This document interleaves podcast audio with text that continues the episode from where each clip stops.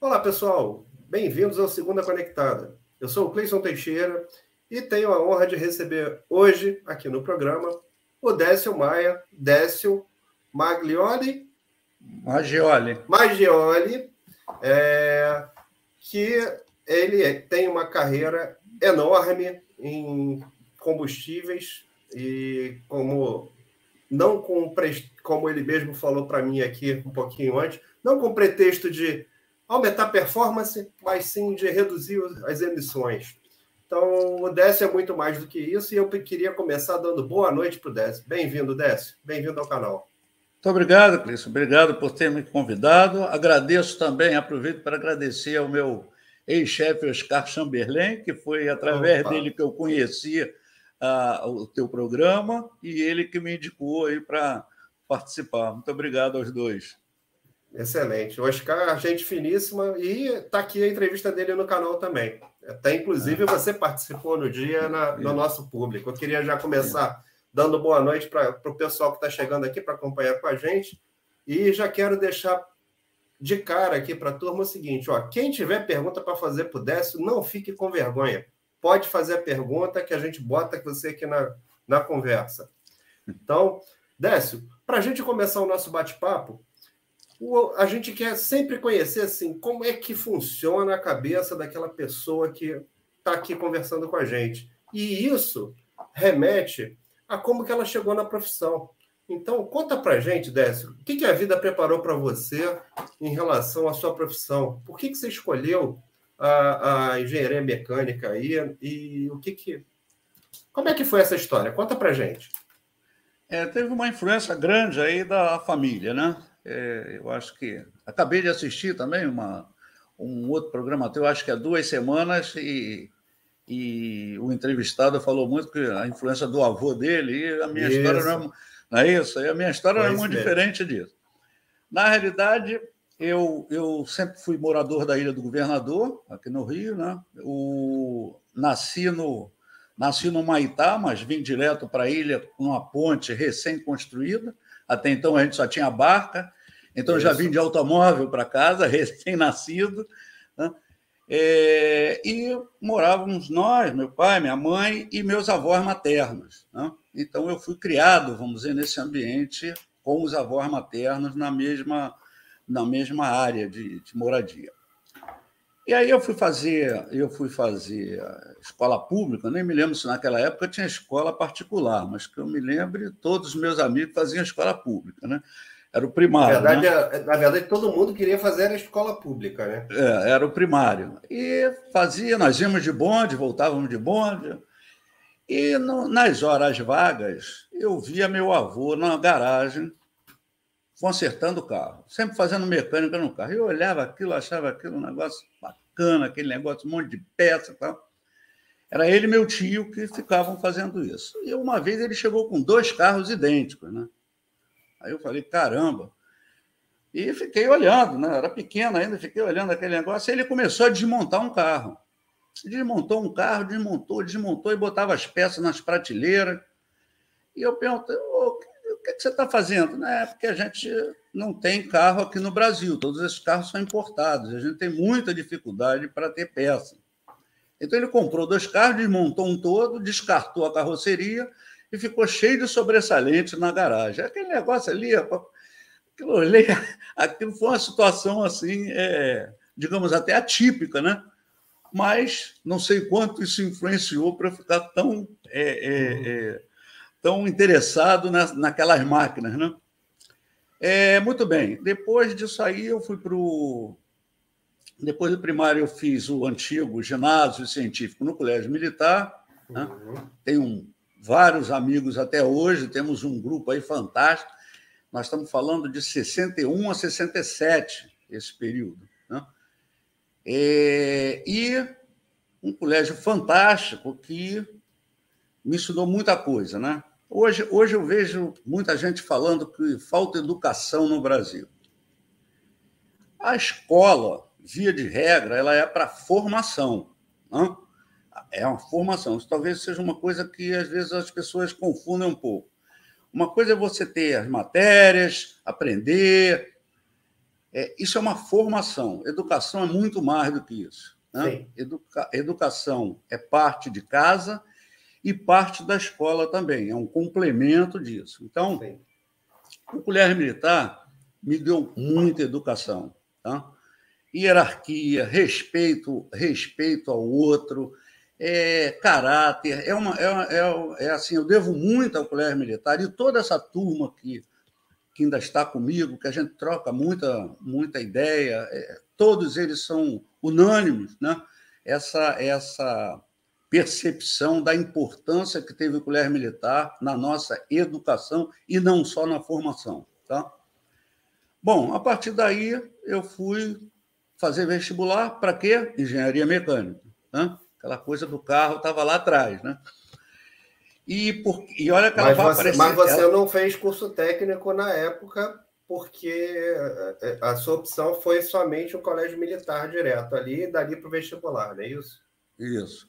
Beleza. E, e foi interessante, vai aparecer agora uma, uma questão interessante, por que, que essa parte do automóvel estava falando muito forte em mim.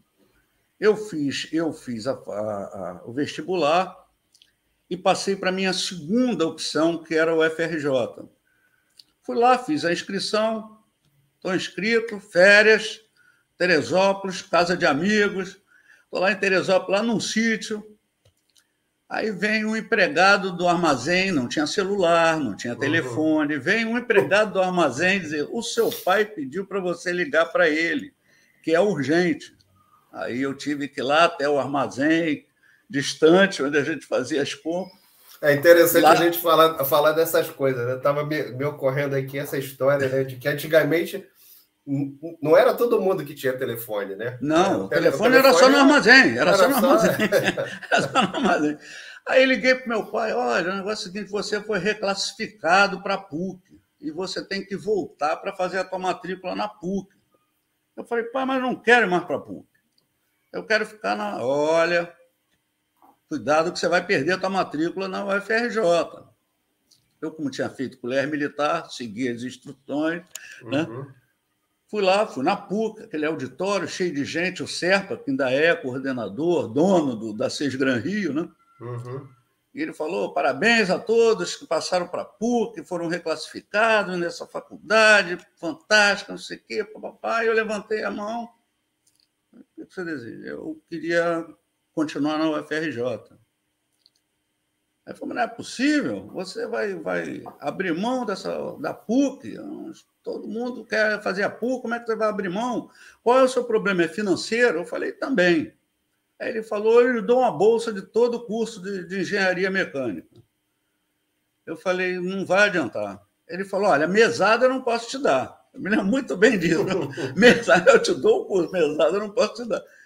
Eu falei, não, mas é por causa da, da especialização em automóveis que eu já tinha descoberto uhum. nesse meio tempo, que não tinha na PUC, tinha na UFRJ. Ele falou, tudo bem. Aí ressaltou as palavras do meu pai. Vai lá e faz a tua matrícula, você perdeu a matrícula lá na UFRJ. E não deu outra. Eu cheguei lá, eu tive que me rematricular, porque eu tinha perdido a matrícula que tinha sido transferido para a PUC. Bom, então isso é um fato para corroborar a força que tinha o automóvel aí o na automóvel minha, já minha... intrínseco ali na, na vida, né? É. No sexto ano, que era o, no quinto ano, que era o ano da especialização em automóvel, nós éramos seis na turma. Que era uma coisa muito específica, né? Éramos seis uhum. só. E aí chegou um pessoal da FOR oferecendo emprego. Olha que beleza. Hoje a gente tem uma dificuldade incrível para para se posicionar no mercado, né, para ter emprego, eles foram oferecer emprego. Muito bem, eu fui na FOR, passei um dia lá sendo entrevistado em várias áreas, e imediatamente uma área me chamou para trabalhar lá. Fui para lá, fui morar em São Paulo, na casa dos amigos, aqueles mesmo, daquela família lá de Teresópolis, uhum. morar na casa deles, primeiro emprego, não tinha nem diploma, ainda não tinha defendido tese. Tive uhum. que voltar no Rio depois para defender tese. E aí aluguei um apartamento, e aí falei com a minha atual esposa, desde, desde aquela época até agora. Estávamos noivos, eu falei, olha, não vai dar. O que eu ganho com um apartamento alugado em São Paulo, eu não vou conseguir fazer essa. Na realidade, não seria uma ponte aérea, seria uma ponte rodoviária uhum. Rio-São Paulo. Né? E assim nós casamos. Eu tinha um mês de, um mês de emprego. Né? Ela já trabalhava, por sorte, ela já trabalhava, me ajudou bastante nessa hora. E aí nós, nós casamos e, e comecei a morar em São Paulo. Tivemos o primeiro filho, meu filho mais velho, chama Décio também, nasceu em São Paulo. Mas eu não me adaptei com São Paulo. Era uma dificuldade para mim. Não faltava o mar, não, faltava o litoral. Né? Eu, eu, eu sempre achava que era, mas é a praia. Não é a praia. É a forma de ser de quem mora no litoral. Hoje não é tão diferente, mas era muito diferente naquela época, para São Paulo. Eu ia era todos. A, difer a, diferença é aquela diferença bairrista, meio que bairrista que a gente tinha aqui entre Rio de Janeiro e São Paulo, né? Até a, a, as, as, formas de falar, é, formas de vestir e etc. Né? Eu ia todo fim de semana para o Guarujá. Pegava um garrafamento danado, só tinha Anchieta, era uma coisa louca, todo fim de semana era para o Guarujá. Aí comecei a distribuir currículo, currículo, tá? Era escrito, tinha que botar no correio, tinha uma prateleira cheia de currículo lá que eu ia botando.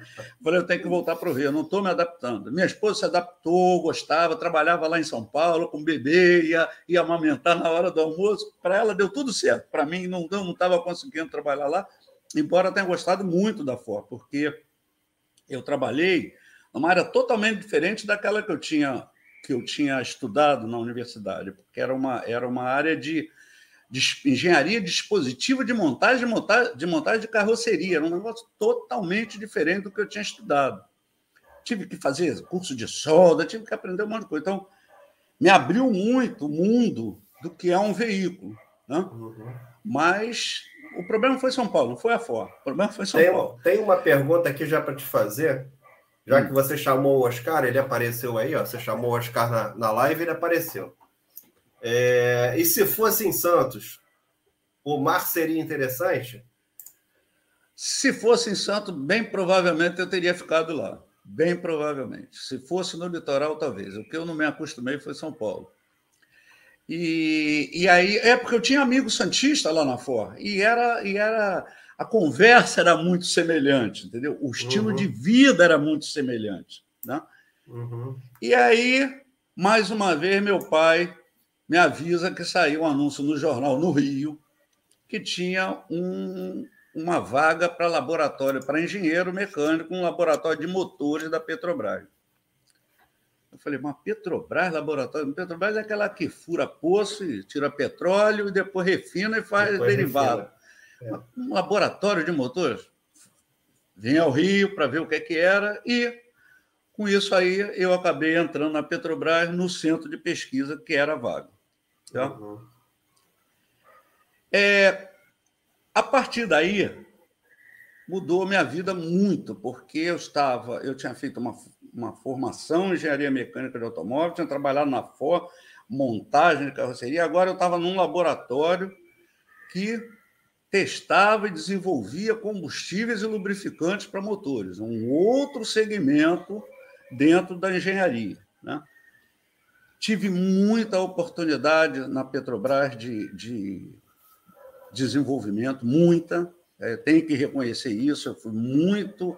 É, as portas se abriram para curso, para treinamento, inclusive no exterior, eu fui muito muito aprendizado naquilo que era um segmento novo para mim, que era teste de motor. Né? A gente aprendeu na faculdade, mas é um negócio muito rápido, muito é, muito na nata, né? muito superficial. Bom, é, e aí eu comecei morando no Rio, bom, já estava no lugar que eu queria, um lugar fantástico, o centro de pesquisa da Petrobras, uma coisa fantástica. O laboratório estava sendo montado, eu entrei naquilo ali, comecei a trabalhar com um teste de motores e comecei a gostar muito daquilo. Né? Tive o segundo filho, o Bruno, meu segundo filho, nessa época, e aí um dia o chefe senta todos os engenheiros na mesa, nós não éramos muitos, era um grupo, talvez uns seis engenheiros, e falou: olha, nós temos uma, uma aprovação da diretoria para construir um outro laboratório. Não é junto desse, é ali naquele outro terreno. Isso já, eu não sabia nada disso, né? Isso daí já era um projeto antigo, mas com o advento do Proconv, que é o Programa de Controle de Emissões é, por Veículo, é, a diretoria, por bem, aprovar a construção desse laboratório. E eu quero saber quem de vocês gostaria de coordenar essa implantação desse laboratório. A minha mão subiu, porque ele falou veículo, a minha mão subiu instintivamente. Uhum. Eu sequer pensei no que eu estava entrando. Uhum. Subiu a mão e ele falou: Décio, então está contigo. A responsabilidade é tua. Bom, o que é que eu me meti, né? Então, estava totalmente. Por que seria um laboratório de veículo para medir emissões? Né? Uhum. Isso no motor a gente já media, mas uma coisa muito incipiente, né? Muito incipiente. Aí eu falei, pô, o que é isso? Aí me vali dos meus parceiros da indústria automotiva, das quatro, só tínhamos as quatro grandes montadoras aqui, Fiat, GM, Ford e Volkswagen, que eles já tinham um laboratório de emissões porque eles exportavam, não tinha uhum. legislação uhum. no Brasil, Sim. mas tinha no exterior e eles tinham que ter uma, é, uma, Europa, uma certificação. Isso. Quando eles exportavam, eles tinham que ter certificação. Então, eles já tinham esse laboratório. E aí foi, foi uma, uma. Utilizei a minha rede de conhecimento, que eu vou falar lá para mais para frente, porque eu participei muito, isso foi muito mais, é, é, vamos dizer, não foi uma coisa demandada para eu fazer, muito mais da minha própria vontade, eu participei muito de norma técnica. Né? É, com isso, eu formei um network nessa área fantástico, porque todas as montadoras sentavam para a gente elaborar a norma técnica ou revisar a norma técnica. Uhum. Então, além do conhecimento, isso me trouxe, um, além do conhecimento técnico das normas, que eu tinha que utilizar para fazer o trabalho, Sim. isso me trouxe um conhecimento muito grande na área de, do, das montadoras. Né? E aí foi fácil eu ter um canal para chegar nas montadoras me mostra o que, é que você tem aqui no laboratório. Uma então, coisa a gente precisa, a gente precisa falar dessa, você me perdoa te interromper, mas uh, a gente precisa falar disso porque naquela época que você estava falando aí de, de, participar, de interagir com as quatro grandes montadoras, é, não existiam redes sociais. O networking era feito pelas pessoas que conviviam através das associações, das reuniões e dos exatamente, grupos de trabalho que existiam. Exatamente. Exatamente. Né? Era ali que você conhecia gente, as pessoas. É, às vezes a gente fala assim, não, a gente fazia network, aí o cara acha que na época tinha lá o LinkedIn, tinha o Facebook, não tinha nada disso. A gente conseguia se relacionar com as pessoas porque acabava lidando ali com as pessoas no dia a dia, né? É, é realmente. Isso, isso fez uma diferença muito grande, né? Para eu começar a entender o que, que era que empreendimento era aquele. Nessa época veio um outro engenheiro que trabalhava conosco, me auxiliar. Eu acho que o chefe viu que a carga estava muito grande, estava pesada para mim, que é o Frederico Kremer, que virou meu amigo não só nessa parceria, a vida inteira na Petrobras, embora ele tenha ido depois para outra área, é, se aposentou agora recentemente. E e nós íamos lá nas montadoras, e aí um, um ficava conversando e o outro tentando pegar a coisa para ter dúvidas. Nós tínhamos que ter dúvidas, uhum. né? Por que, que você precisa de uma sala tão grande aqui? Não, porque pá, pá, entendeu? E, uhum. e, era interessante que a gente ia até um ponto, quando chegava num ponto, a gente perguntava: vem cá, por que, que essa tua sala de gases é tão grande? Podia ser menor, está ocupando muito espaço. Eu tinha pouquíssimo espaço para fazer o laboratório. Uhum. Aí eles falavam assim: isso eu não sei, isso foi a holding que mandou e a gente fez. então chegava num ponto que até o conhecimento aqui no Brasil ele estava, ele, ele chegava no, no, limite, porque a matriz mandou fazer assim, né? Então tinha algumas coisas que eu não conseguia nem a explicação, né? E aí, quando nós começamos realmente o projeto do laboratório, vimos que nem dava a área que a gente tinha. Olha só, é, teste de veículo, o veículo tem que circular no laboratório, uhum. tem que passar de uma área para outra. E aquela área não dava. Eu tive que conseguir um prédio adjacente, que era um, um depósito imenso de tambores, tive que fazer um outro depósito, levar os tambores para lá para usar, e disseram que eu não podia acabar com a, com a, com a estética do prédio, então só podia usar por dentro, eu tinha que manter. Então foi uma dificuldade incrível de projeto com a engenharia da Petrobras, a gente fazer um prédio novo, conectado num prédio existente com a carcaça dele existente. Foi, né, foi uma coisa muito difícil. Fora, fora a, a especificação e compra dos equipamentos, todos importados. Né? Nessa época também não tínhamos e-mail, não tínhamos é, celulares, só tínhamos o quê? Fax, Fax. aquela coisa maravilhosa. Fax era uma coisa assim avançada, né? Já estava avançada. Avançada que ficava na secretaria e como as compras eram no exterior, você tinha problema difuso. Quando a gente chegava de manhã, recebia aquele fax que veio do fabricante com várias páginas espalhadas pelo chão e sempre faltava a última. Sempre faltava uma página. E você imagina a dificuldade que era de intercâmbio de informação entre as partes. Né? Mas tudo bem, nós tínhamos uma meta, e isso aí é uma coisa que eu não abro mão, até hoje. Meta é meta. Nós tínhamos que inaugurar na Rio 92. Nós começamos a discutir a aprovação desse projeto em 1988. E eu tive que botar o laboratório para funcionar em 92. E ele funcionou na Rio 92. Tá? É, isso aí era ponto de honra. Tinha que funcionar. Isso foi um marco para a indústria brasileira? Esse, esse laboratório que vocês fizeram na, na Petrobras, especificamente, ele chegou a ser um marco para a indústria brasileira? Eu diria que para a indústria, para a Petrobras. Para a indústria não, porque as próprias montadoras já tinham seus laboratórios, né? E, e foram sendo implementados outros laboratórios até em, em sistemistas que são fabricantes de autopeças, né? alguns, uhum. como o fabricante de catalisador, que chegou depois, fabricante uhum. de sistema de injeção.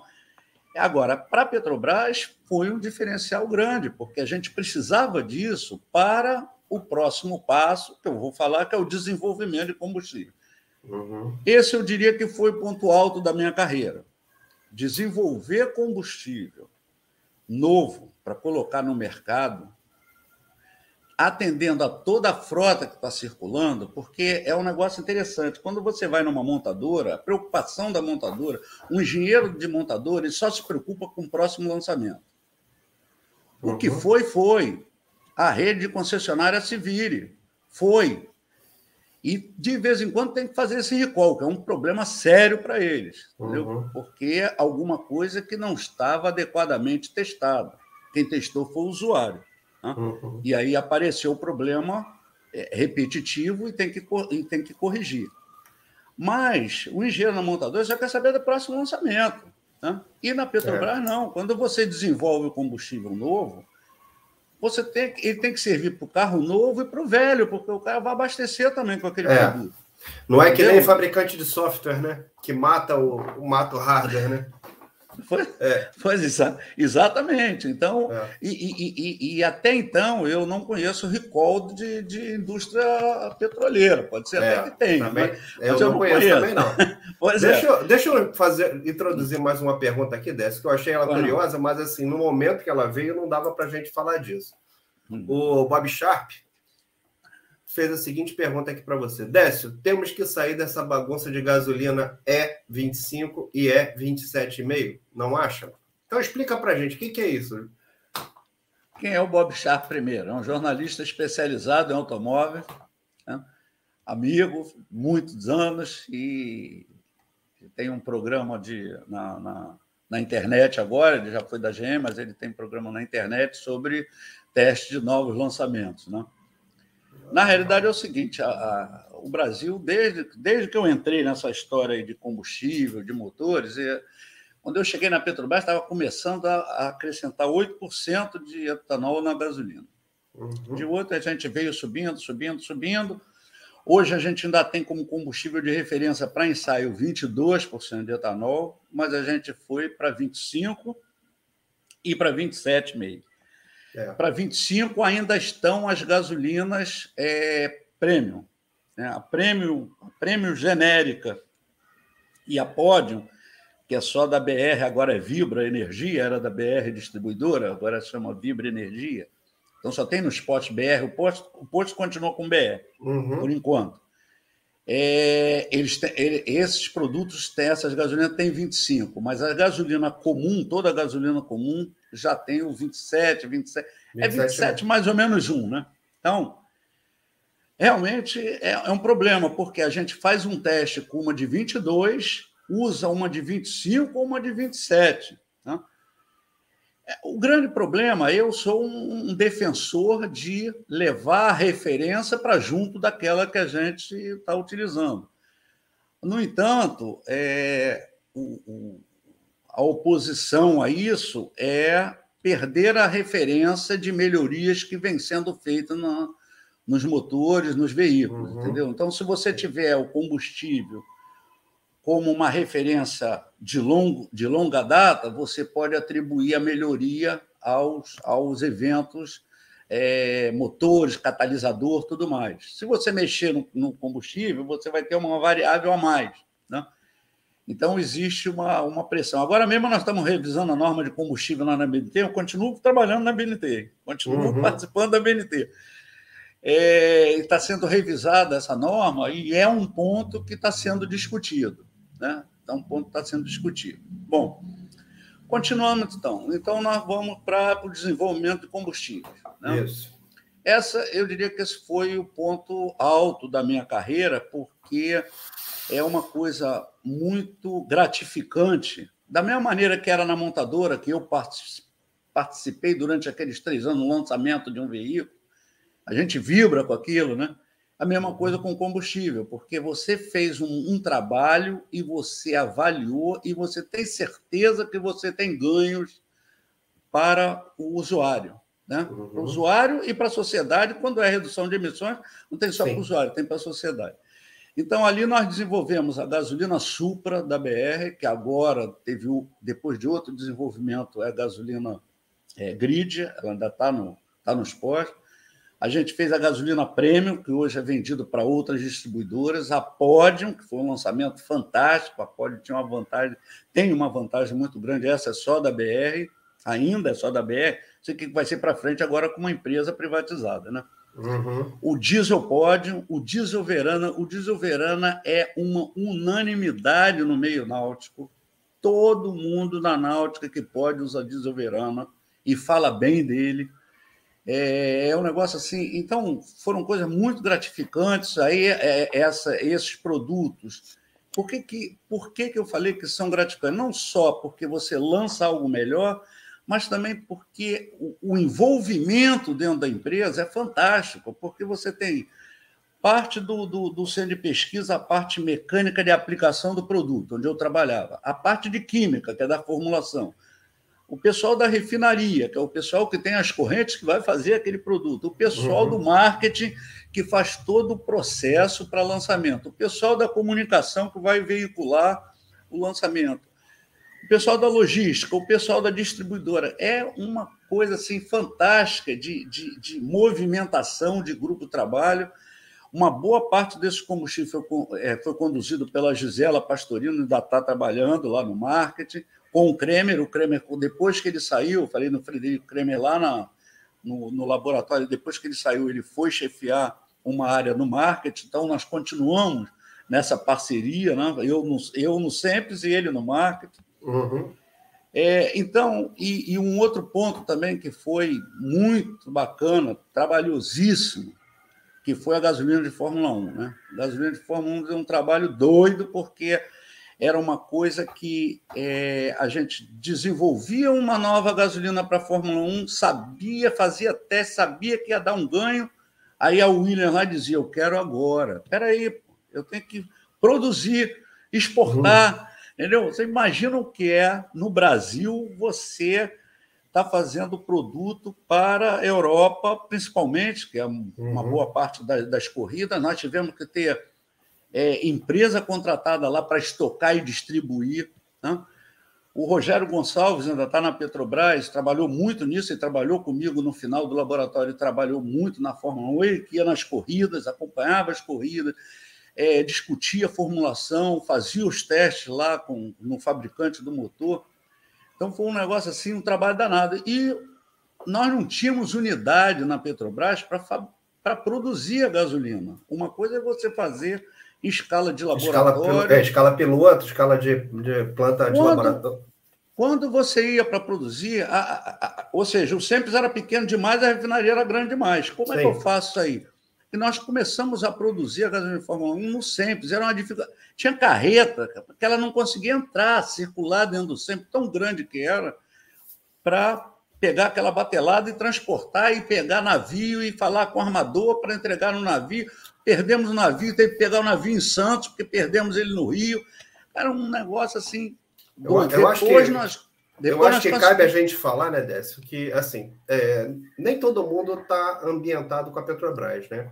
Então, assim, o SEMPES, ele é um centro de pesquisa, ele tem algumas plantas piloto ali dentro, uhum. mas ele é puramente para pesquisa, ele não é para produção, né? Não, não, não, é, não é. Ele não é uma mas indústria. Tinha, nós não tínhamos jeito, entendeu? Não tínhamos jeito. Uhum. Depois nós fizemos uma planta lá na, na, na, Refap, na refinaria lá do Rio Grande do Sul, aí nós fizemos uma planta e conseguimos passar a produção para lá. Uhum. Mas ficamos um bom tempo, né? E o problema era o, era o, o prazo, né? Porque uhum. quando eles sabiam que a gente tinha conseguido uma coisa melhor, eles queriam para a próxima corrida. A próxima corrida era daqui a 15 dias, uhum. entendeu? Então é, é, é uma coisa assim, foi uma coisa que tivemos que atravessar algumas burocracias, foi um negócio complicado, né? Bom, Tem uma isso... pergunta que foi feita aqui, Odécio, e, então... e, que é a do Guilherme Kremer, que ele está perguntando, e a gasolina náutica? Na verdade, eu ia até perguntar com relação a isso, né? Porque assim, você montou um laboratório veicular, e a gente normalmente pensa logo no carro, mas a gente sabe que existem outros tipos de, de veículos e que você teve um trabalho de pesquisa ali dentro também, né? Então, responde primeiro aqui da gasolina náutica e fala é, um pouquinho para a gente de que, que veículos são esses que você andou pesquisando. A gasolina náutica eu tenho que fazer uma meia-culpa de ter me aposentado sem tê-la lançado no mercado, porque chegou, chegou a minha hora de aposentadoria e eu não consegui lançar. Gasolina náutica é o seguinte, como é o segmento náutico? O Brasil, embora a gente ache que é um, é um país gigante e tal, mas ele é muito pequeno para alguns, para algumas é, tecnologias, algumas indústrias. Náutica é uma delas. Nós somos muito pequenos na náutica perante o mundo, tá? Uhum. Muito pequeno. Então esses motores todos são importados, todos eles são importados. Tá? Então o que acontece com os motores importados? Eles são feitos para gasolina pura e alguns principalmente os americanos, para até 10% de etanol, não para 25%. Uhum. O que acontece com esse teor de etanol maior? Ele é extremamente ávido por umidade. Né? O que acontece com a embarcação? A embarcação, ela via de regra, ela fica ao tempo. Pode até ficar embaixo de um, de um galpão, mas ela ela está muito mais sujeita a intempéries do que um veículo que você estaciona numa garagem e tudo mais. E essa embarcação, principalmente a de lazer, não a de trabalho, tá? Quando você vai para o norte, muita aquela parte fluvial, né? São embarcações que rodam o dia inteiro, não tem muito problema. Mas a embarcação de lazer, que você, por exemplo, nesse fim de semana chuvoso, você não vai para a água com ela, no próximo uhum. você tem um aniversário que você também não vai para a água com ela, ela vai ficando ali parada, com sol e resfriamento à noite, absorve umidade, sol, evapora leve, a, a próprio combustível ele vai se modificando ao longo do tempo, perdendo leves e absorvendo umidade. Essa absorção da umidade propicia separação de fases. Então, você separa essa umidade, como é água, né? ela se junta ao etanol. E aí você separa a gasolina do etanol mais água. Uhum. E aí essa parte de etanol, ela é extremamente, com água, ela é extremamente corrosiva aos metais que não foram preparados para esse teor de etanol. Tá? Uhum. Como eram os nossos veículos no início do álcool. Sim, no início do álcool, comia carburador, era um, era um horror aquilo ali. Né? Então, é, esses motores náuticos, eles são muito próximos da, no Brasil daquele nosso pró-álcool, entendeu? Uhum. Então você tem um ataque muito grande e você teria que ter uma gasolina aqui, ou pura ou com até 10%. A gente fez inúmeras é, tentativas junto à Agência Nacional de Petróleo. A própria Marinha fez pedido à Agência Nacional de Petróleo, dizendo que isso é uma parte de. É, você tem uma questão de segurança, né? mas a gente não consegue, não consegue baixar o teor de etanol. E aí a gente começou num trabalho de, bom, se eu não consigo, vamos assumir que é esse o teor de etanol, como é que eu faço para isso não ser parafase? Não é fácil, não conseguimos até agora, isso continua em estudo. Então, por isso que eu falei que eu tive que me aposentar antes de lançar esse produto. É, é uma coisa complicada, é um mercado não atendido no Brasil. E não é só esse, não. Não é só esse, não. Tem o de ultraleve também. O de ultraleve não tem gasolina no Brasil. Toda hora que cai um ultraleve, aí eu já falo, ah, meu Deus, que gasolina o cara estava usando? É, porque porque não tem, não tem a gasolina. A gasolina é. comum não serve, a gasolina Podium, que muitos usam, tem muito etanol, e a gasolina de aviação tem chumbo, que não serve para esses motores de ultraleve. Então, também não tem produto adequado. Tá? São, são áreas que estão aí abertas para quem conseguir desenvolver e lançar. Mas o que eu queria resumir de tudo isso que eu falei é que o mosquitinho da ciência, da pesquisa e desenvolvimento me pegou. Né? Ele uhum. me pegou lá atrás, logo que eu entrei na Petrobras, ele me pegou e eu continuo infectado por ele. Não tenho, não tem anticorpos para mim que funciona. e ele continua, né? Até, eu... até nessa linha, né, Décio, de, de, de, continuar infectado, né? E assim, a, a, a, curiosidade sobre combustíveis ela é enorme aqui. A gente tem um monte de perguntas já que, chega, chegou um monte de perguntas que chegaram aqui, né? E, mas assim, o que, que você vem fazendo ainda da sua carreira, né? E que talvez tenha ainda essa ligação, como você mesmo falou, está participando das normas da BNT e tal. Então, então tem, conta para gente como é que está isso. É, quando eu, eu, eu fiquei nessa, nessa área do SEMPES, eu fiquei 16 anos como gerente. Tá? E aí, gerente, eu acumulei o laboratório de motores e o de veículos. Tá? Chegamos a ter uma equipe de 50 pessoas. É, mas eu nunca saí da parte técnica. É interessante isso. Eu não consegui ser um administrador, um gerente administrador. Eu continuei um gerente técnico. Né? Eu, Você era um gestor eu, técnico. Eu, pedi, eu, eu falava para minha mulher que eu falava, eu falava assim, às vezes ela chegava tarde da noite, cansada, falava, pô, mas você está trabalhando. Eu falei, olha só, sabe como é que eu estou me sentindo? Do elástico. Porque puxa para um lado a administração do negócio e puxa para o outro lado a técnica. Eu não conseguia me desvencilhar do projeto técnico, entendeu? Então foi muito interessante isso. Nós tivemos um projeto só para complementar essa parte e dizer por que, que eu continuo nisso, né? Nós desenvolvemos também uma gasolina pódio na Argentina. Você imagina a dificuldade de desenvolver uma gasolina aqui, nós desenvolvemos uma pódio na Argentina. Agora a Petrobras abriu mão do, do, do mercado exterior e acabou uhum. com isso. Mas a pódio argentina, nós tivemos toda a dificuldade que a gente teve para desenvolver e lançar um produto aqui, a gente teve na Argentina concorrentes das duas refinarias que nós tínhamos na Argentina, uhum. fazendo o teste lá, fazendo, tendo que alugar autódromo para fazer teste de desempenho dos veículos lá na Argentina. Quer dizer, você imagina como é que a dificuldade foi muito grande. Isso foi, foi um projeto coordenado pelo Pedro Vicentini, meu amigo, está na Petrobras, está lá no Sempre até hoje. Palombo também já se aposentou, Francisco Palombo também trabalhou muito com isso. Era, era Rio, Buenos Aires, era assim, normal, entendeu? Parece que eu estava indo para São Paulo, estava indo para Buenos uhum. Aires. Mas foi um trabalho muito grande. E nós tivemos também, para dizer por que, que eu continuo nisso, eu tenho uma facilidade para continuar nesse segmento, é porque nós montamos uma rede de desenvolvimento veicular com nove instituições científicas. Tá? Então, eu tenho.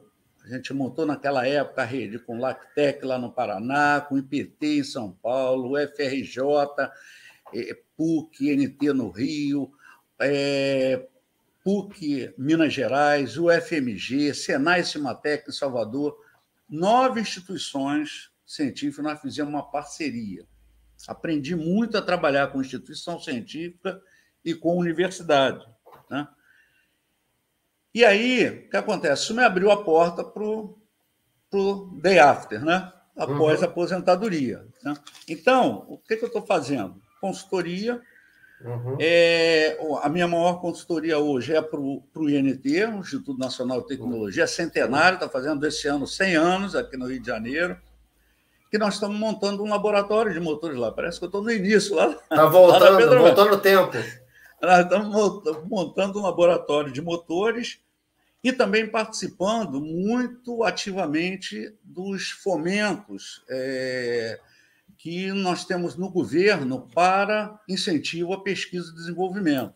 Então, nós temos, por exemplo, um programa agora que é o Rota 2030, de eficiência uhum. energética dos veículos. Ele uhum. vem substituir o Inovar Alto. Né?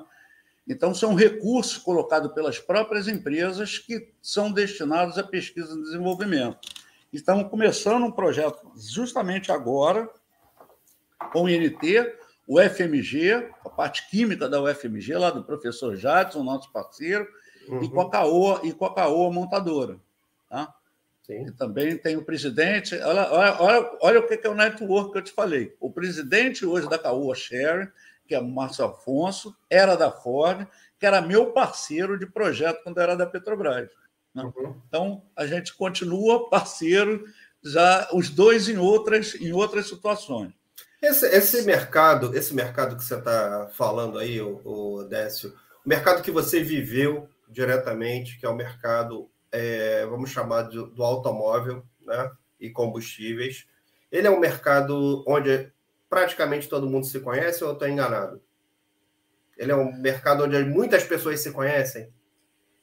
É, depende da atividade que você esteja, né? Por que, uhum. que eu uhum. conheci muita gente? Porque eu fazia combustível que ia ser utilizado naquela máquina. Né? Uhum. Depois uhum. para o usuário, claro, mas aquela máquina tinha que estar adequada ao combustível. Então, Sim. por isso eu conheço muita gente.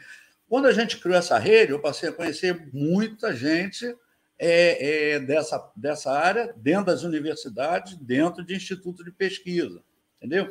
Então, é, depende muito do segmento. É, como a gente tem essa questão de redução de emissões como fator aí alavancador, né? quase que maior, né? Sim. eu passei a conhecer muita gente de fabricante de catalisador, entendeu? Uhum. Que é o componente que reduz a, uma parte das a emissões. Emissão, então, quer dizer, depende muito da área da área da atividade, né? Da uhum. área de atividade. A, a, a indústria automotiva cresceu muito no Brasil, né? Vê que lá atrás eu falava de quatro montadoras, agora temos um, um, leque de montadores e de importadores também. Sim. Né? Agora, tem um, tem um trabalho que eu fiz na Petrobras e também fui é, contratado pela VCA. A VCA é uma empresa, é uma certificadora inglesa que trabalha aqui no Brasil, e eu fui contratado por eles depois da, da, da aposentadoria para continuar num trabalho de homologação e de verificação de conformidade de veículo quanto a emissões e quanto a consumo dentro daquele programa PBEV, Programa Brasileiro de Etiquetagem Veicular. Tá? Uhum. Ali você conhece todo mundo, tá? porque ali você está IBAMA, CETESB, estava VCA, é, Imetro, representantes das montadoras, ali você conhece todo mundo. É, você e conhece aí, o mercado, quem fiscaliza, quem audita, isso, todo isso, mundo. Isso, legislador, fiscalizador, tudo, usuário, tudo. Né? É, e, e, também, e também tive um trabalho muito interessante junto ao Senai Cimatec. Eu citei o Senai Cimatec lá em Salvador, que faz uhum. parte da rede. O Senai Cimatec, eu vou deixar aqui um depoimento. Quem puder, faça uma visita. Se quiser, eu posso até é, facilitar os contatos é uma coisa fantástica lá em Salvador. Né? Ele é um instituto que a gente, a gente, quando lê Senai, pensa logo o quê? Escola técnica, né? Ele é escola técnica, ele é nível superior e ele é muito focado para resolver problema de indústria. Né? Então, e é uma instalação espetacular, é um pessoal de altíssimo nível, entendeu? Então, eles me contrataram uma vez, porque eles estão fazendo, já estão em andamento, num Cimatec industrial, uma área gigantesca lá, mais voltado que para justamente as indústrias. As indústrias uhum. trabalharem junto dali da pesquisa. Sim. Né? E aí me chamaram para abrir as portas das montadoras. Olha só, eu fui abrir as portas de montadora. Eu fui lá bater no diretor tal, no presidente tal, com ele, para mostrar o projeto e para angariar é, parceiros, que é um projeto magnífico. Chega a ponto de ter uma pista de teste. Nós não temos. Olha como é que o Brasil além não tem combustível norte. Falei que tem combustível norte, tem combustível de ultraleve, agora não tem uma pista de teste. A gente pois vê, é. às vezes, algum anúncio, ah, não sei quem fez uma pista de teste. Depende do trabalho. Para o ensaio de emissões e para o ensaio de etiquetagem veicular, você precisa ter uma pista de teste com determinadas características. Uhum. Que normalmente essas pistas não têm uma reta muito grande. É uma uhum. reta, o ideal é uma reta acima de 2 quilômetros, perfeitamente plana, com pouco vento. Entendeu? É uma pista uma... de decolagem e pouso, praticamente. É, é, é, eu, cheguei a usar, eu cheguei a usar um aeroporto lá de Feira de Santana uhum. uma vez para fazer teste, porque eu não conseguia esse tipo de pista. E nós não temos uma pista dessa. Essa pista é comum na Europa. Na Europa, uhum. nós temos algumas, algumas empresas que montam pista que parece um, é um autódromo. Uhum. É um uhum. autódromo só para pesquisa. Entendeu?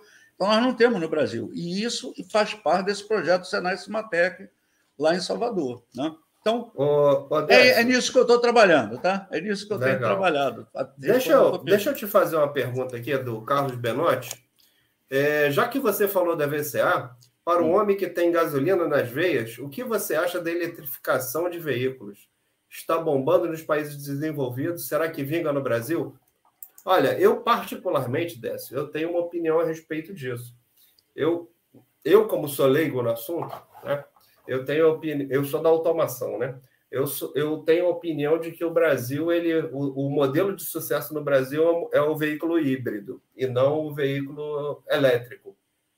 Mas nada como botar o papo do combustível aqui para falar com a gente, né? Explica aí a tua visão, Décio. Como é que você pensa essa relação? Olha só, eletrificação é, não tem mais não tem mais volta. Né? A identificação veicular não tem mais volta. É impossível voltar, porque senão sai todo mundo lá da COP26 porque não vão atender. Uhum. Né? Então não tem jeito, não tem jeito. O problema do Brasil é o seguinte: nós temos um lobby fortíssimo do, do etanol. Né? Uhum. Ele é fortíssimo. Eu não, tô, não sou contra ele, mas ele é um lobby forte mesmo. Uhum.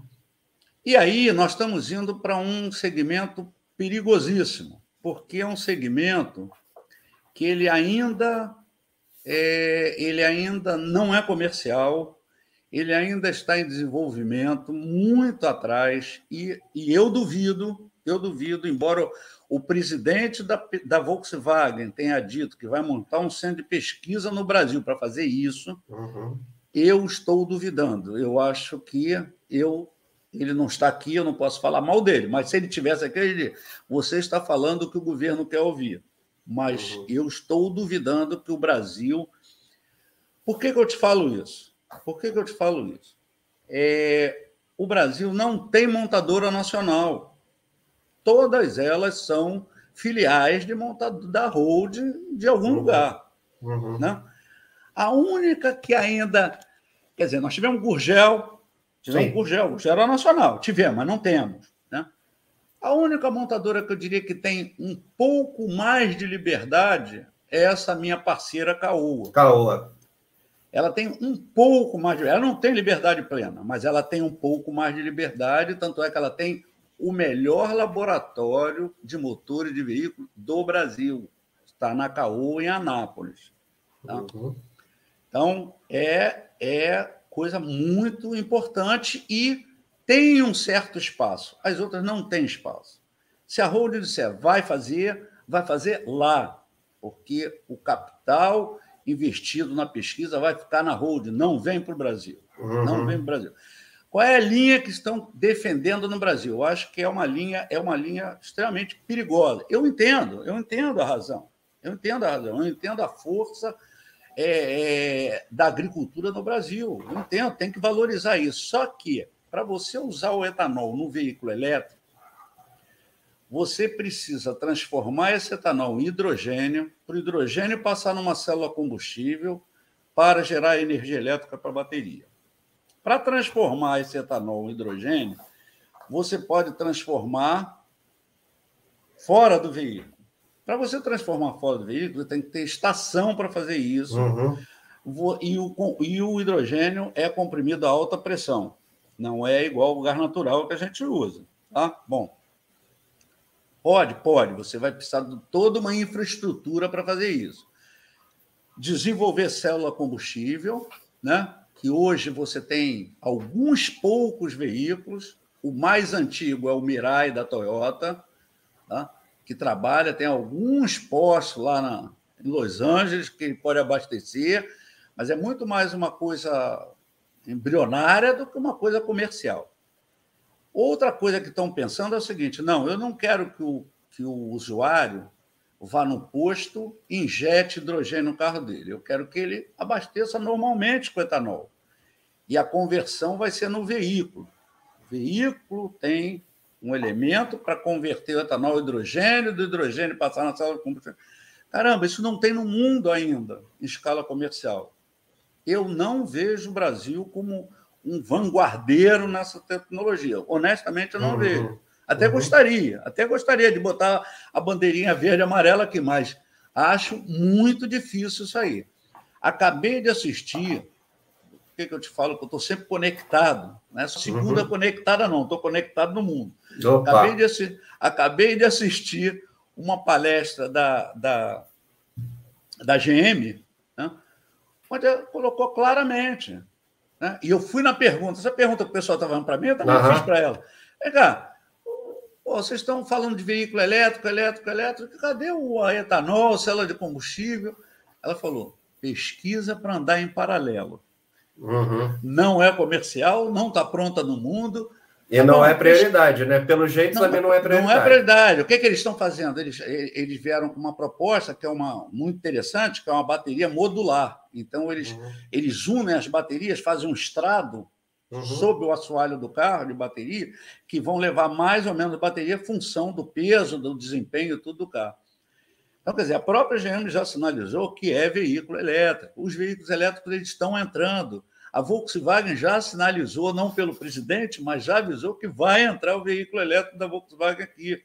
Uhum. Quer dizer, é, é, é irreversível. O célula combustível é o sonho, como era o elétrico quando a gente estava lá atrás, era o uhum. elétrico. Então, célula combustível, você trabalhar com hidrogênio limpo, com célula combustível, eficiência altíssima desse sistema, realmente é, eu diria que é um futuro, mas não é para você estancar o elétrico no Brasil em nome disso. O que, que vai acontecer? Nós vamos ficar para trás. Mais uma vez, o Brasil vai ficar anos para trás. Né? Isso é um problema, pô. isso é um problema, porque, ah, não, tem aquela outro papo que, não, todas essas tecnologias elas vão se somar, todas, ninguém vai ganhar da outra, todas vão se somar. Não é bem assim, por quê? Porque essas tecnologias, elas precisam, para entrar no Brasil, elas precisam de facilidades fiscais, elas precisam de que o governo dê algumas facilidades para que elas se tornem viáveis. Se tiver tudo na mesa, não, nenhuma vai ser, vai ter essa facilidade. Quando você foca numa, acaba o próprio Ministério da Economia se convencendo que aquilo ali é um interessante para o Brasil e começa a trabalhar com questões tributárias e tudo mais para uhum. viabilizar aquela tecnologia. É o que eu penso. Tá? Uhum. Mas você enxerga que o modelo é, de, de veículos vão, usando o, o, o combustível, a eletricidade, né? Ele vai ser aquele modelo tradicional do, do, veículo elétrico que vai ficar ligado na tomada, aqui no nosso caso, no nosso caso do Brasil, que vai precisar passar por uma tomada, ou é o veículo que vai ser recarregado e vai ter ali o combustível também. É, como, é o, como é o híbrido? O híbrido. Como é o híbrido? Olha só, o híbrido, o híbrido ele é bem mais econômico, né? Uhum. bem mais econômico, urbano, na estrada não, ele, tem, uhum. ele é para um uso urbano. É, ele é para usar a cidade. Né? Quando você vai para a estrada, você precisa de potência maior, acaba os dois motores tendo que funcionar para propulsão. Então, ele é uma solução, mas ele é uma solução que sozinho ele não atende aos limites, entendeu? Esse é o problema. Uhum. Ele, ele, com motor de combustão interna funcionando, ele não atende aos limites que estão se propondo para frente. Então, ele é, ele é mais ou menos, vou fazer uma analogia aí, no passado a gente tinha só carburador e a gente começou a ter carburador eletrônico, não sei se você lembra, Sim. tinha um Fiat que tinha uma carburação eletrônica. Eu lembro são, disso. São, são desenvolvimentos para não chegar na injeção. E teve que chegar na injeção. É. E nós tínhamos duas fábricas, essa é uma história interessante, nós temos duas fábricas, Brosol, Brosol e Weber. A Brosol falou, é carburador. E quebrou. Acabou. Quebrou. Quebrou é. É a, a Weber se juntou com a Magnete Marelli e é. foram para o lado de injeção. Tinha que ir é. para o lado de injeção, não tem jeito. Então, é, o híbrido, eu diria a você que ele, ele complementa, né? ele ajuda, mas ele não, não vai ser suficiente para frente. Entendi. Não vai ser. Para cada montadora ter aquele seu perfil máximo de, de emissão, pela sua frota, ela vai ter que ter veículo elétrico, não vai ter jeito. Agora, Décio, vamos voltar a falar do Décio. É, você, como, como você mesmo estava falando antes, você é um cara que virou gerente e que não largou a técnica, né? E o que que de repente você dá de dica para um cara que é técnico ou um cara que é gestor, que normalmente a gente não encontra essa pessoa no mesmo papel, né? Normalmente, se a, se a pessoa ocupa o mesmo papel de técnico e gestor, ela acaba se enrolando. É, é, pelo menos é o que eu já vi várias vezes. É, como é que você. Que dicas que você daria aí para essa turma que ou está pensando na, na carreira mais técnica ou está pensando numa carreira mais de gestão? Já que você teve a oportunidade de passar plenamente pelas duas? Olha só, é difícil, e eu estou vendo hoje, o pessoal que entra hoje já pensa como é que eles vão crescer, com muita, com muita rapidez. Eu acho que tem que comer um pouquinho de grama, né? Tem que, tem que não tem muito jeito, não. Agora, é, eu, eu diria eu que tem que plantar grama primeiro. Também. Eu acho que o mais importante, o mais importante é o seguinte: é foi uma coisa que me fez não sair do sempre durante 40 anos, mesmo uhum. tendo tido é, convite para outras áreas. Eu fui convidado para Natal, adoro Natal. Uhum. Eu falei para a mamãe, vamos morar em Natal. Mas não era não era pesquisa e desenvolvimento, desistia. Uhum. Eu ia, fui indicado para diretor para ir para o marketing, esse lugar que o Kremer foi. Uhum. Foi uma dificuldade para eu tomar uma decisão. Por quê? Qual foi a decisão? Eu pedi uma semana para pensar, conversei com toda a minha família, com todo mundo que eu conhecia, todo mundo dizia: a decisão é tua. Eu falei, pô, mas que decisão é minha? Pô, o diretor, o diretor, eu passo de engenheiro, pulava chefe de setor e para chefe de divisão, pulava dois níveis na empresa. Lá uhum. atrás, hein? Isso foi lá atrás. Eu falei, caramba, o cara me indicou e eu ainda peço uma semana, e ficaram até espantados por eu pedir um tempo e eu fico nessa indecisão. Aí, como eu tinha dado uma semana, a semana chegou, eu tinha que responder. E não tinha resposta, eu não tinha resposta. Né? Eu tinha prós uhum. aqui, prós aqui, não tinha resposta. Tomando banho antes de ir para o trabalho, eu pô, hoje eu tenho que decidir o que é mais importante para mim. Fazer o que eu gosto.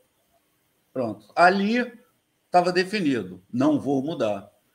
E aí fui lá com jeitinho e tal, conversei, uhum. não podia chegar, ó, não vou aceitar, né? Uhum. E aí conversei com o Kremer antes e tal, e aí o Kremer também estava na, na, na, jogada possível e foi uhum. para lá. E eu, então, eu acho que o que eu posso passar de dica é isso. Eu acho que o mais importante é você fazer o que você gosta, porque é, se você perseguir isso, você vai ser bem, o teu desempenho vai ser bom. O teu desempenho uhum. vai ser bom porque você vai estar feliz com aquilo. Né? Uhum. Não é porque alguém manda você fazer né? porque simplesmente você gosta daquilo. Então, eu acho que é o mais importante, tem que se definir. Eu, eu fui para gerente quase por uma coisa natural da minha ascensão profissional. Depois a empresa veio com a carreira paralela de consultor. Uhum. Isso não tinha na época que eu fui para gerente. Depois criou uma carreira paralela do técnico e evoluindo também como técnico e não como uhum. gerente. Tá? Mas a, a, o, aquele vírus que, que, o mosquito me mordeu era área técnica mesmo, não tem jeito. Eu continuo trabalhando como consultor no segmento técnico. Entendeu? Não, não, não tem muito como sair. Então, eu acho que a pessoa precisa buscar. É difícil, é difícil. Eu acho que nem sempre você teve uma influência talvez tão grande como eu tive, uma determinação tão grande como eu tive. Né? Eu vejo pessoas que fazem faculdade, no meio da faculdade estão na dúvida se era aquilo que queria fazer. É complicado isso. Às vezes. Às vezes a pessoa é muito Até jovem. Porque a gente ainda. escolhe muito, jo muito jovem. Muito é jovem, muito jovem, exatamente. É, é difícil agora você ir para uma área. O pior é você fazer engenharia e para ir para a área de economia. Aí, aí danou-se, porque você perdeu um tempo danado entendeu? E, e, não se especializou naquilo que depois você vai fazer. Né? Uhum. Então, é, eu sei que é difícil, mas é, é procurar o que gosta, não tem muito jeito, não. Muito bom. Agora, o que, que para você, Décio, é sucesso? Realização profissional, realização pessoal? O que, que para você vem a ser sucesso? Eu acho que é eu acho que é isso. Eu acho que eu falei até na resposta anterior. Eu acho que, para mim, é, é, é, é, estar trabalhando, estar realizando aquilo que você gosta. Né? Uhum. De uma forma que eu diria que talvez seja um atributo meu, não, não seja um atributo genérico, mas é perseverança. Né? Eu sempre fui muito perseverante. Sou cara de resultado, eu quero resultado. Eu, eu, eu não poderia, por exemplo, talvez trabalhar na ciência. A ciência, às vezes, ela é uma ciência muito mais de explorar a base, né?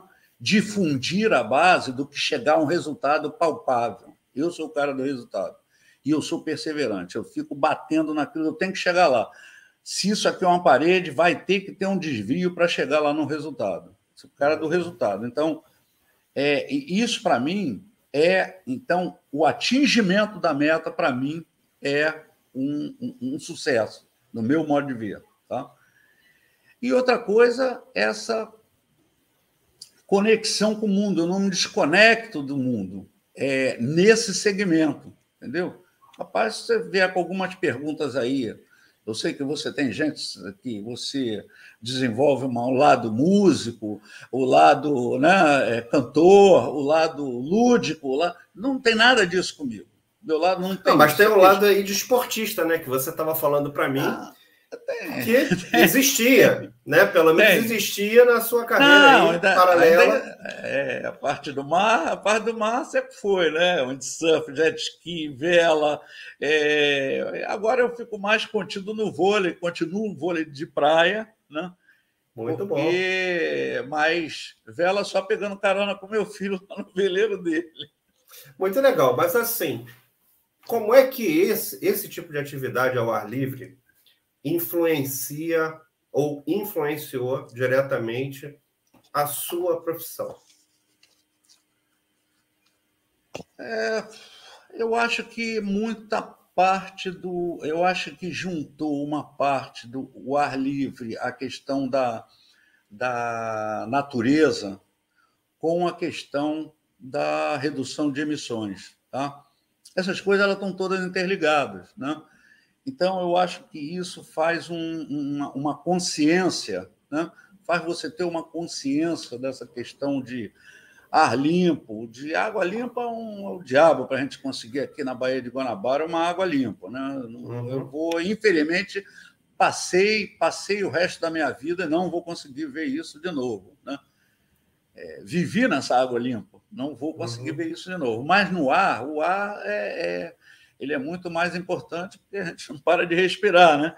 Então é, é, é, é uma coisa assim vital, né? E, e, e essa coisa do, do, do, que eu comecei com esse laboratório de redução de emissões, de produto com menos emissões, tudo mais, isso juntou muito com essa parte é, é, de esporte ao ar livre, de náutica, de, de lazer ao ar livre, é, forma uma consciência é, completa disso aí.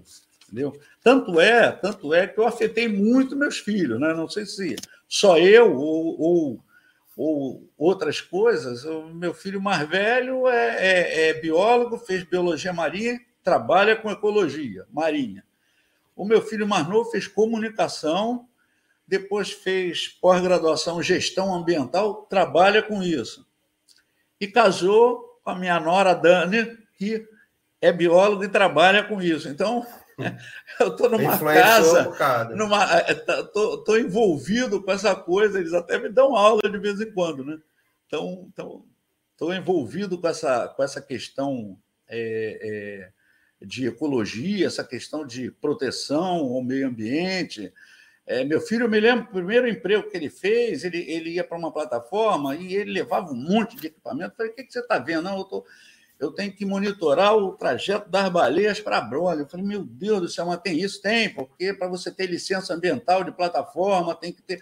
Entendeu? Então, são coisas que às vezes você nem imagina. Né? Uhum. A, a, a... Aí você começa a aprender que a legislação ambiental no Brasil é muito evoluída. Parece que o Brasil é bagunçado em tudo, mas não é não, ele é muito evoluído. Né? De uma outra ocasião que ele, ele ia no exterior, vinha num navio que ia, ia produzir petróleo aqui, esse navio estava vindo do exterior, e ele uhum. vinha fazendo um cheque do que teria que, ter, do que, teria que ser mudado no navio, que iam mudando no, até chegar aqui, para ter a licença para operar aqui no Brasil. Ou seja, esse, esse navio trabalhava lá sem isso. Né? Uhum. Né? Quer dizer, ele, ele tinha que ter modificações para conseguir trabalhar aqui por causa da legislação ambiental. Então, a legislação ambiental aqui é muito forte, ela não é tão brincadeira como a gente tem esse, essa ideia de país bagunçado, mas não é tudo assim, não. É, eu acho assim que, que tem algumas. O Brasil é referência em muita coisa, né? A própria Petrobras é uma referência. Uh, se a gente falar de agricultura, o Brasil tem a Embrapa, que é uma referência absoluta. Exatamente. É, essa parte ambiental que você está falando, está citando, é outra questão também. O Brasil, como todo país, tem um monte de problemas. É, eu acho que no nosso caso, alguns problemas eles aparecem muito mais do que outros. Mas ok. Naquilo que a gente se propõe a fazer bem, a gente consegue fazer muito bem, né? Graças a Deus. É, é... é verdade, é isso mesmo. Mas, mas Décio, é, você acredita que é, é, assim, na verdade, você acha que seu propósito de vida tem a ver com isso? Tem a ver com essa questão de, de brigar para que haja uma, uma melhoria, ou pelo menos que a gente não consiga é, estragar de vez a natureza? Você acha que você tem uma parte. Isso faz parte da tua, do teu, do, do, da tua jornada eu não entendi direito o, o começo do que você perguntou. Eu estou perguntando o seguinte: você acha, você acredita hum. que a sua jornada tem a ver com o, o seu propósito de vida, tem a ver com ajudar a contribuir positivamente para que a gente não estrague a, a, com poluição e com. Você acha que, que a, a tua esse é o teu propósito de vida? Você acha que pelo menos esse foi o, o, da forma como você fez carinhosamente aí ao longo desses anos? Você acha que é isso que você veio fazer aqui, cara? Olha, eu acho que sim, porque é, eu me lembrei, você estava falando, eu estava me lembrando das, das, das passagens que nós tivemos por auditorias ambientais. Tá?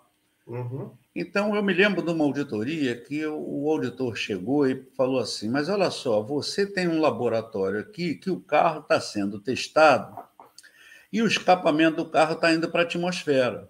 Então, você está emitindo. Eu falei: Você tem razão.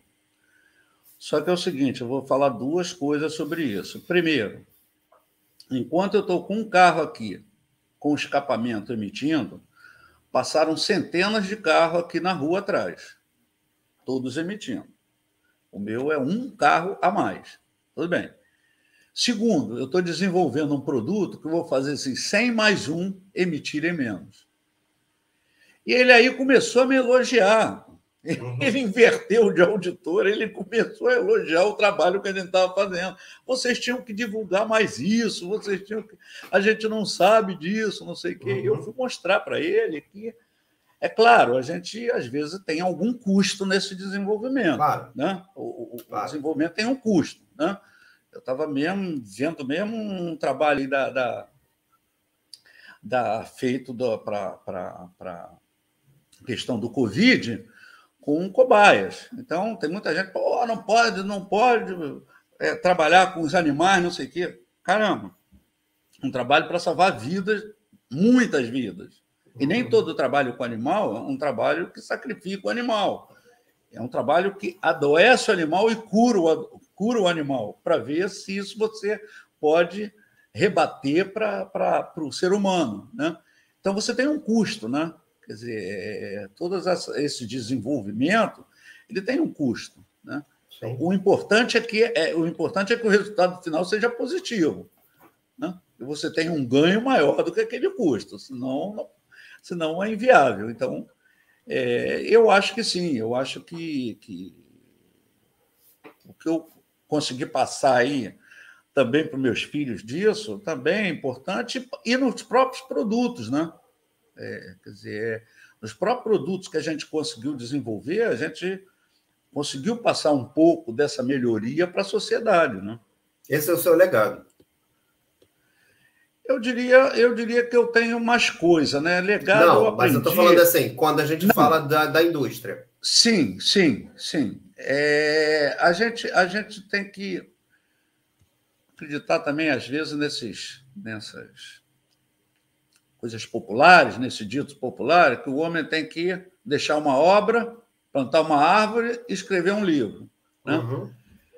A obra eu deixei, que são meus filhos, né? meu filho mais novo agora me deu dois netos, então essa, essa é a obra né?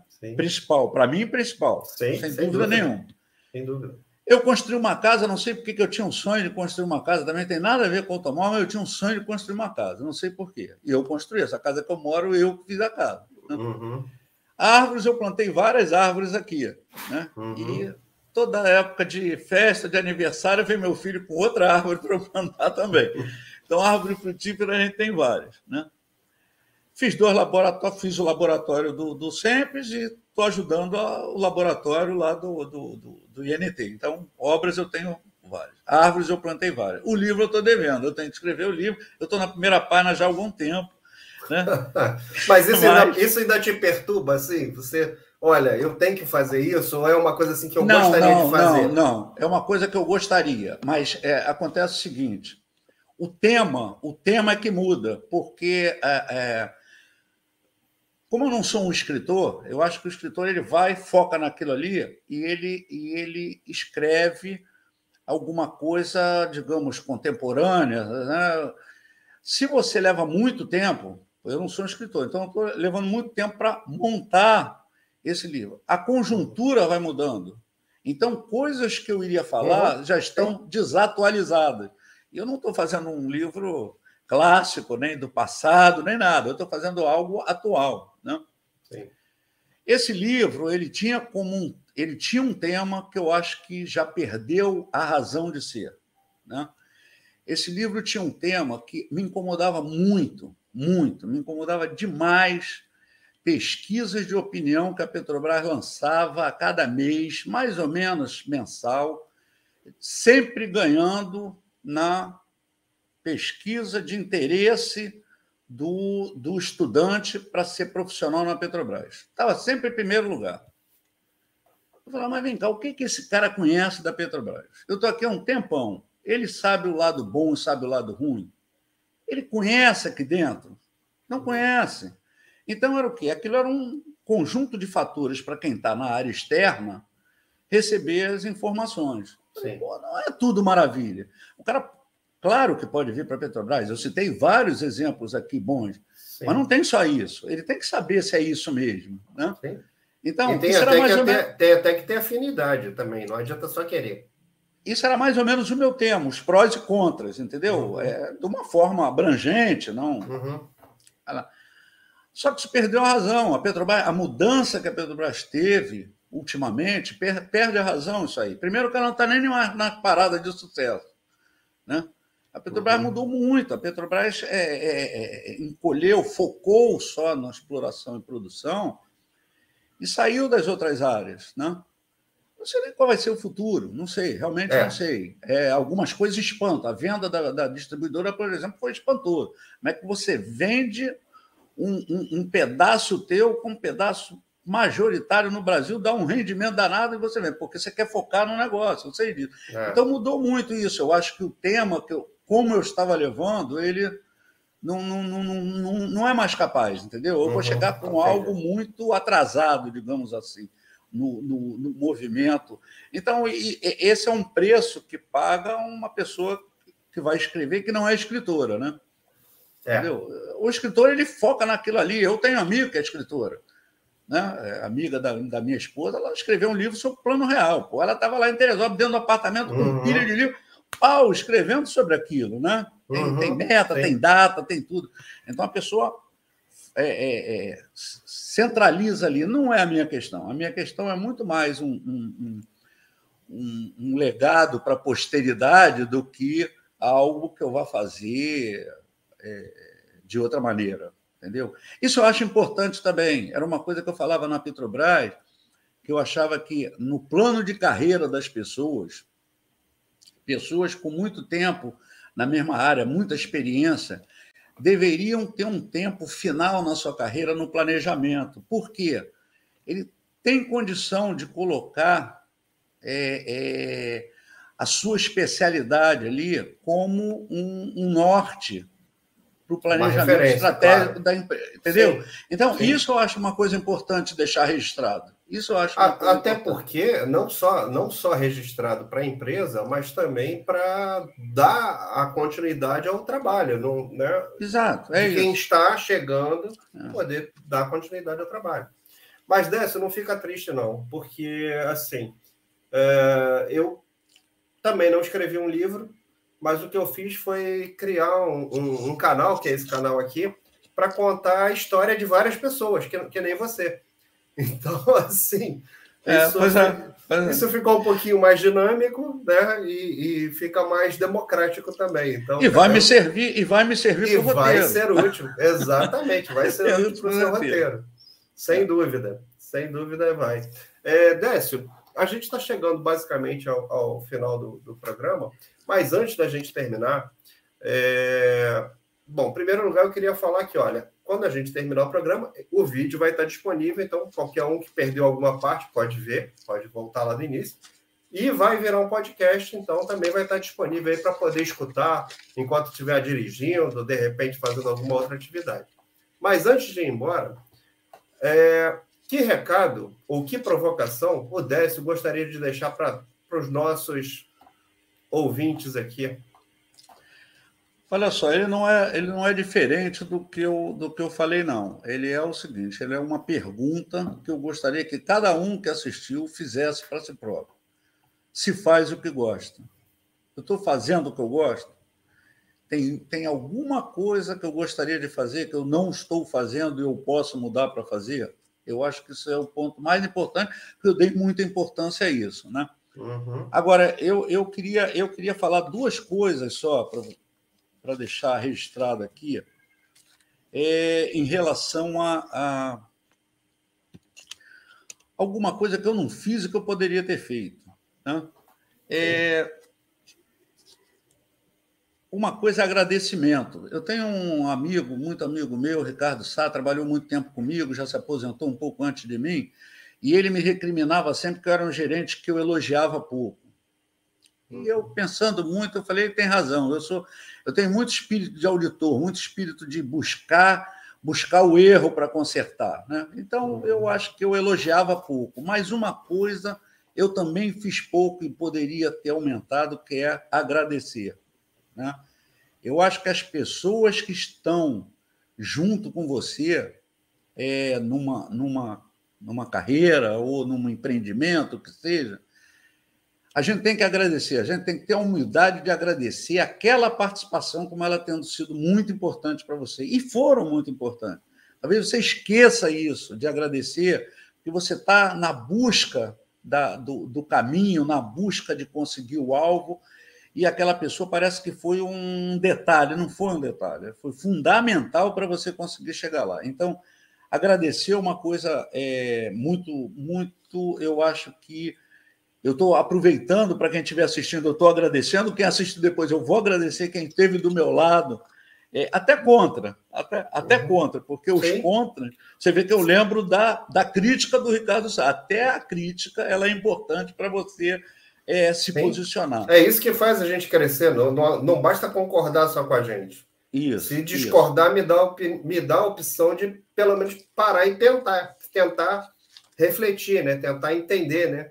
E a segunda coisa, e a segunda coisa é o seguinte: é passar para as pessoas, porque eu, infelizmente, já perdi esse bonde. Passar para quem ainda pode pegar esse bonde. Buscando tirar a cidadania portuguesa, já que eu sou neto de português e agora o neto pode tirar a cidadania, a minha mãe que era filha direta, ela faleceu, meus pais é, faleceram relativamente novos e ela não, uhum. naquele tempo nem se pensava nisso, uhum. mas agora estão permitindo os netos tirar a cidadania. Aí eu me dei conta de uma coisa, que isso que eu queria passar. A gente estuda história, né? Alguns gostam, outros só para passar na prova, né? Mas a gente estuda muita história na nossa vida curricular, né? Sim. E a gente não sabe dos nossos antepassados.